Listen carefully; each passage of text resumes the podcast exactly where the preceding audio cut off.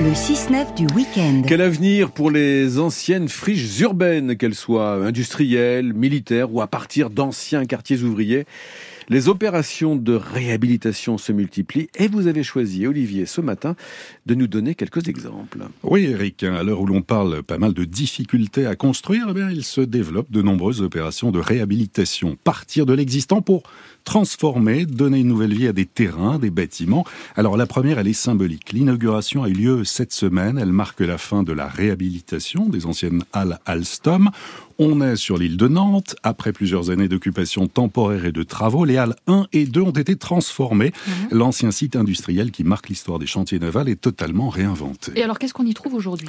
Alors, c'est désormais le quartier de la création. Les autres halles, les 3, 4 et 5, ont donné naissance à une école des beaux-arts, une université, un pôle dédié aux nouvelles technologies. Et donc, aujourd'hui, dans ces halles 1 et 2, on a une maison des cultures numériques, des bureaux, des espaces événementiels.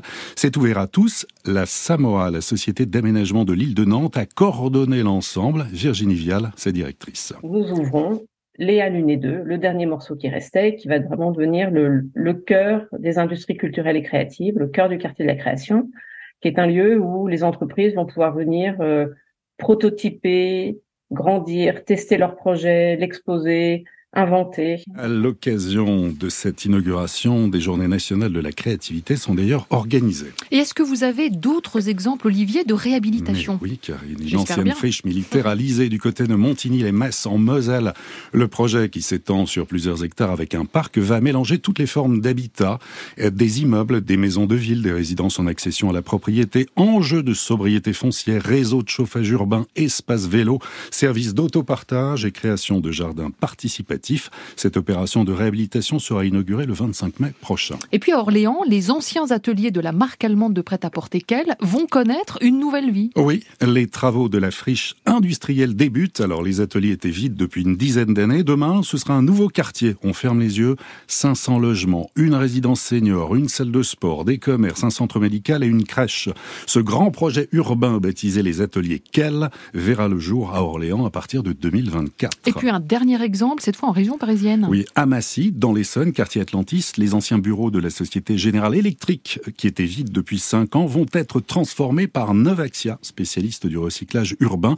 Les 10 000 mètres carrés vacants vont devenir 192 logements, une résidence de co-living, colocation, un restaurant, ouverture prévue en 2026. Et si la réhabilitation finalement était un des moyens pour les promoteurs de sortir de la crise? Bah oui, grande question. Les mmh. promoteurs, mais aussi les aménageurs, les bailleurs sociaux, les élus vont dès que possible développer ce type de modèle qui permet de produire des logements sans partir de zéro.